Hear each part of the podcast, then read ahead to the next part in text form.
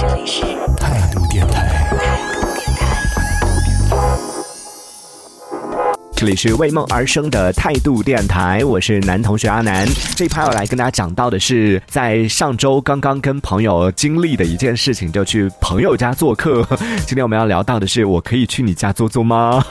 想问问正在收听节目的朋友，你平时会不会邀约朋友到自己家来做客，或者你平时会去别人家做客吗？就本来做客是一件很寻常的事情啊，但是在当下这样的一个每个人都更加的注重所谓的边界感，或者说是更注重自我领地意识的这这样的一个大环境之下，我不知道是不是每个人都这样的。我身边其实有一些朋友还是喜欢邀约朋友到家里面喝点小酒啊什么的，就一定是关系很好的那种朋友啊。但是我自己呢，其实哎呀不太愿意邀请朋友来家里做客，不是讨厌，不是不欢迎别人，而是。我们家比较脏乱差，就家就是一个让人舒适的地方。这个人指的其实很大程度上是让自己舒适的地方。而怎么样算舒适呢？我妈每一次进我房间都说：“你每天回到家看到那么乱的房间，你不会觉得不舒服吗？”当然了，如果每天回到家是整整洁洁的，当然是开心的。只是为了要保持那样的整洁，就每天要收，然后每天在家里面要小心用完每个东西要放回原处，然后东西不乱放不乱扔，那好累哦。在家不就是要舒服吗？吗？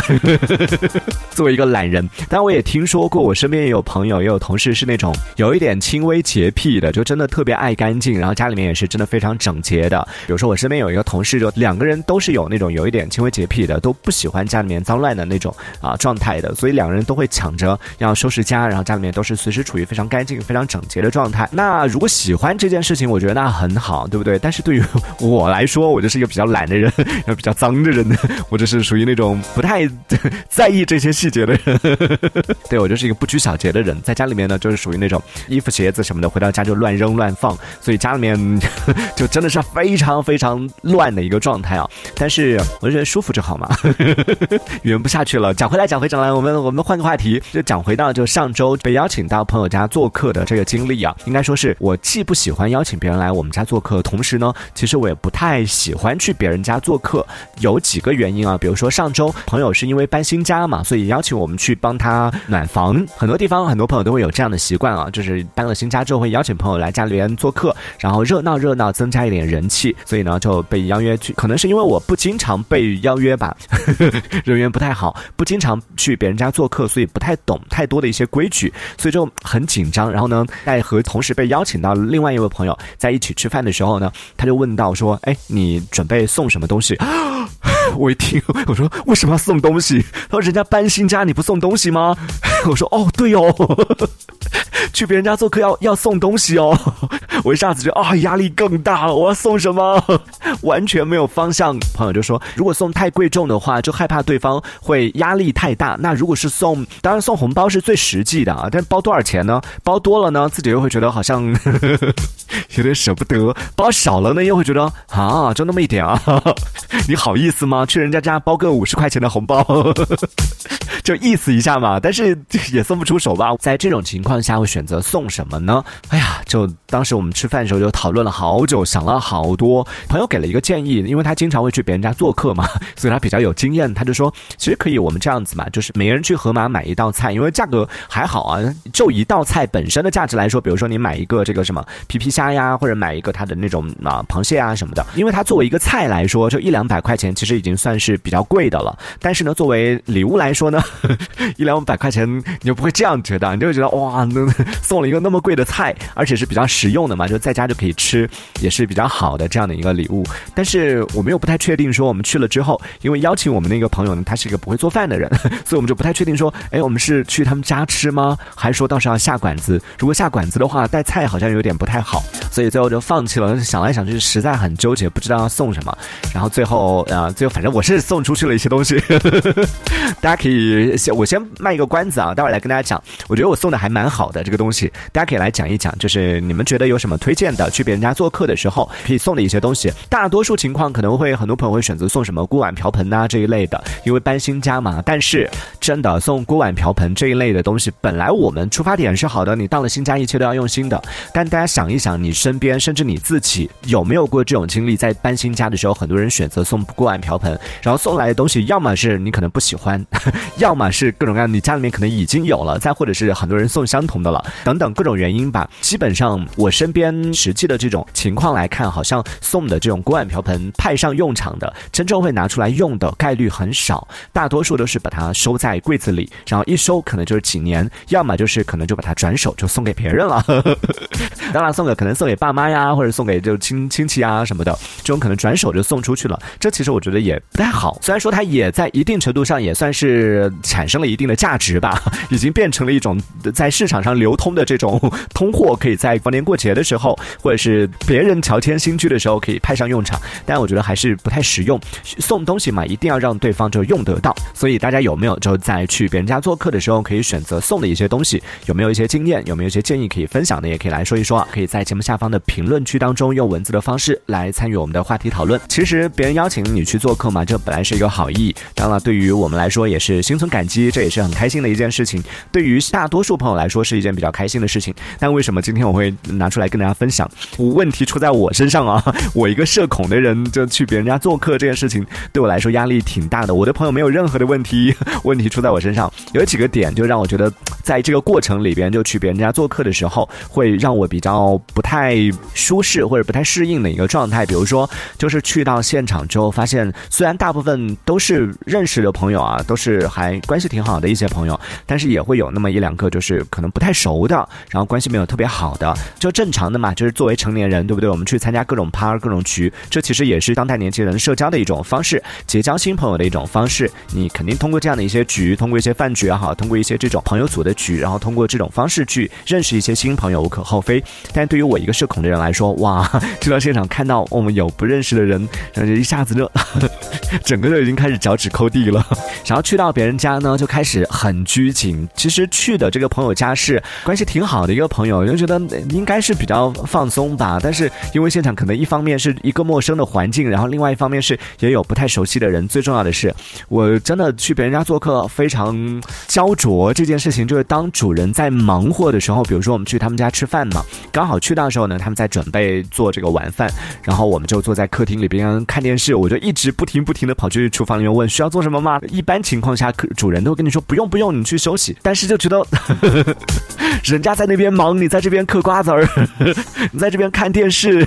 我自己也是很不知所措，就不停的只能来回跑，然后不停的刷手机，不停的站起来往窗下看，想说跳下去会不会好一点。就很着急，都不知道该干嘛，在那个那个当下就来回来回不停的走。还有一个点是在吃饭的时候，那天是邀请了一二三四五五个大人，加上他们两个主人，就一共是七个人。七个人加上有两个小朋友，呃，三个小朋友，一共就十个人。然后他们家里边的桌子呢，其实就是正常家庭里边可以坐到六个人的那种桌子，然后要坐十个人，啊，好难。然后比较小的两个小朋友就给他端到客厅里边去吃了，然后比较大的那个呢就跟。我我们一起吃，我们就八个人坐在那个六人桌里面。我当时进家之后看到，哇，那么多人！就我是会想很多的人啊。进家之后就经过他们那个饭厅嘛，就看到那个桌子的那个当下，我就想，天哪，十个人，然后那么小的桌子 怎么办？我就已经替主人开始操心了，开始着急了，说，哎呀，待会儿吃饭怎么办？实在不行我就端去旁边吃吧。我可以就一个人去客厅里面看着电视吃也是可以的。就以前小时候一般和爸妈他们出去做客啊，遇到这种情。情况呢，就坐不下的情况，都是小朋友就离席了，你就去看着电视吃啊什么的，就自己去一边玩去了。然后我当时想说，我可以的。后来一看，哦，原来我不是现场最小的。就还没有这个资格可以离席，但真的好想和小朋友们一起去客厅 去吃啊！因为在饭桌上还是有一点点紧张，在现场我几次就是不知道该干嘛，我甚至在观察周围的人，当他们不吃菜的时候，就是因为我们你想七个人在那个饭桌上，他现场就有一个那个火锅，就正常的那种火锅是吹锅的，七个人吃这个吹锅呢，多多少少有一点点，真的主人很辛苦，主人一直马不停蹄的在往里边夹菜，但是 七个人战斗力太强了，夹菜的。速度赶不上我们吃菜的速度，所以中间就几度出现，大家都好像也没有菜吃了，就很尴尬的碗里面的菜吃完了，就不知道要干嘛的时候，我就在那个当下抬着一个空碗，就觉得挺尴尬的。我就看周围的人都在干嘛，竟然饭桌上有人放下碗了，已经抱着手在等夹菜了。在那一刻，我也觉得啊，怎么办？这个时候我应该手里面我已经忍不住想要拿出手机来刷短视频了。这就是在这次去朋友家做客的过程里边经历的一些让我比较焦灼的时刻。其实对于朋友邀请自己到家里面做客这件事情呢，朋友也是一番好意，在这里也要感谢朋友的邀约。嗯，虽然我会比较紧张，但是呢，问题在我身上啊，我要在自己身上找问题。那以后还是希望可以跟朋友有多一点的这样的，我觉得其实不重要，就去朋友家也好，或者出去也好，重要的是就是和谁在一起，对不对？只要是大家这个好朋友们在一起，我相信就算不是到家里边，就算是出去外边聚会，同样大家这个彼此开开心心的。而且到家里面，你看主人其实挺辛苦的嘛，要忙前忙后的招呼大家，所以嗯，我觉得下次我们还是约到这个啊外边去。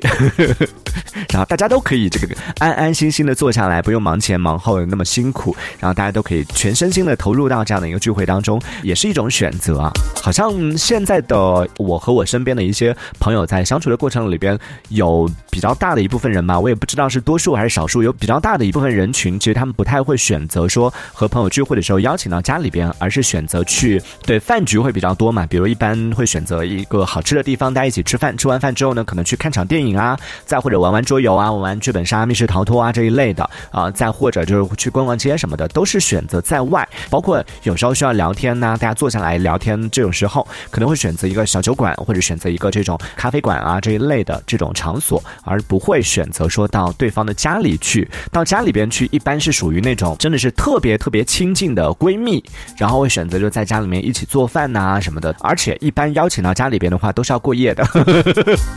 可以这样来判断啊，就是关系不到可以过夜的那个程度的人，不要轻易的邀请到家里来。邀请到家里，一定要今天留下来住，要么不玩，要么就玩个大的。好，雨露说赶快公布你送了什么，马上要回家了。好，在你回家之前公布一下啊，我送了什么？就是最后我选择的是送了一，马上要过年了，所以送了一个坚果大礼包，对不对？又喜庆，然后每家到过年的时候，肯定家里面都少不了有坚果啊这一类的。虽然可能会有很多人送啊，但是这个东西我觉得多多益善吧，就是它不像那个什么锅碗瓢盆呐这一类的，就是送多了之后你还用不完。像坚果一类的话呢，也可以，就家里面有老人有小孩都喜欢吃，然后在过年过节的时候，别人来家里边做客都可以吃嘛，所以就选择了送这个。而且如果真的是送太多了，都大家都在送这个的话呢，吃不完也可以把它 当做通货在市场上进行流通，也可以去这个走亲访友的时候也可以把它拎出来送给别人，对不对？也算是比较好的一个，就利用率比较。高的一个呵 呵礼品，而且最重要是呵 呵巨大一盒，才一百多块钱呵呵。这个主播真的太抠了。好的，欢迎在听节目的朋友可以来跟我们分享一下，说你自己平时会不会邀请朋友来家里做客，以及你自己会不会去别人家做客呢？可以在节目下方的评论区当中用文字的方式发送消息来参与我们的话题讨论。这一小节我们暂时先聊到这里，喜欢我们节目的朋友别忘了订阅关注。这里是为梦而生的态度电台，我是男同学阿南，我们下次接着聊。态度